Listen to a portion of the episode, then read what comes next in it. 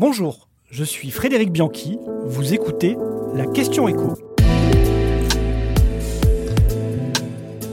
Pourquoi la hausse du SMIC pourrait piéger certains salariés? Et de 4. Avec le retour de l'inflation, le SMIC va de nouveau augmenter. Ce sera le 1er août prochain et la hausse sera de 2,01%. Et ce n'est peut-être pas fini. Le SMIC augmente en effet automatiquement dès que l'indice des prix progresse de 2% par rapport à la dernière augmentation de ce salaire minimum. L'inflation ayant été de 5,8% en juin, le SMIC a donc automatiquement augmenté. Et ce sera la quatrième augmentation en 10 mois. Plus 2,2%, ça c'était en octobre 2021, plus 0,9% en janvier, plus 2,65% en mai, et donc augmentation de 2,01% en août. Alors, à combien s'élèvera ce SMIC au 1er août? Eh bien en net, sur la base de 35 heures de travail réalisées par semaine, on sera aux alentours de 1328 euros par mois. En septembre dernier, avant ces multiples augmentations, ce SMIC était à 1231 précisément.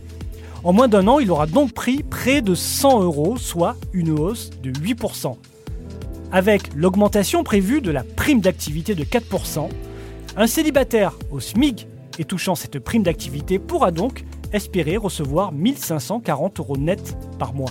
Le risque, c'est qu'avec ces hausses consécutives du SMIC, de plus en plus de Français risquent de se retrouver coincés à ce salaire minimum. En 2021, 12% des Français étaient au SMIC en France, une proportion en légère baisse depuis 3 ans. Mais cette part des Français au salaire minimum dépend de cette augmentation du SMIC. Ce qui s'était passé dans les années 2000 par exemple, c'est que de multiples hausses avaient poussé près d'un Français sur 6 au SMIC ce qui n'est jamais très bon sur un point de vue social. Le risque, c'est que des salariés avec de l'ancienneté ne décollent jamais de ces 1300 et quelques euros. Aujourd'hui, 65% des branches professionnelles ont des minima sous le SMIC. Ce qui ne veut pas dire que vous pouvez être payé sous le salaire minimum, c'est interdit. Mais ça veut dire que vous pouvez progresser, changer d'échelon, avoir de l'ancienneté, mais que votre employeur n'est pas tenu de vous augmenter. Dans le secteur des hôpitaux privés, par exemple, on dénombre 46 échelons en dessous du SMIC. Vous pouvez donc avoir 15 ans d'ancienneté et être payé comme un débutant. Le gouvernement a donc décidé de menacer les branches professionnelles qui ne négocieraient pas plus vite des accords de branche salariale supérieurs au SMIC.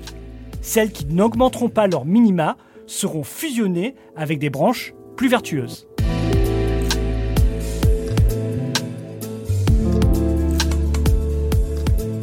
venez d'écouter la Question Écho, le podcast quotidien pour répondre à toutes les questions que vous vous posez sur l'actualité économique.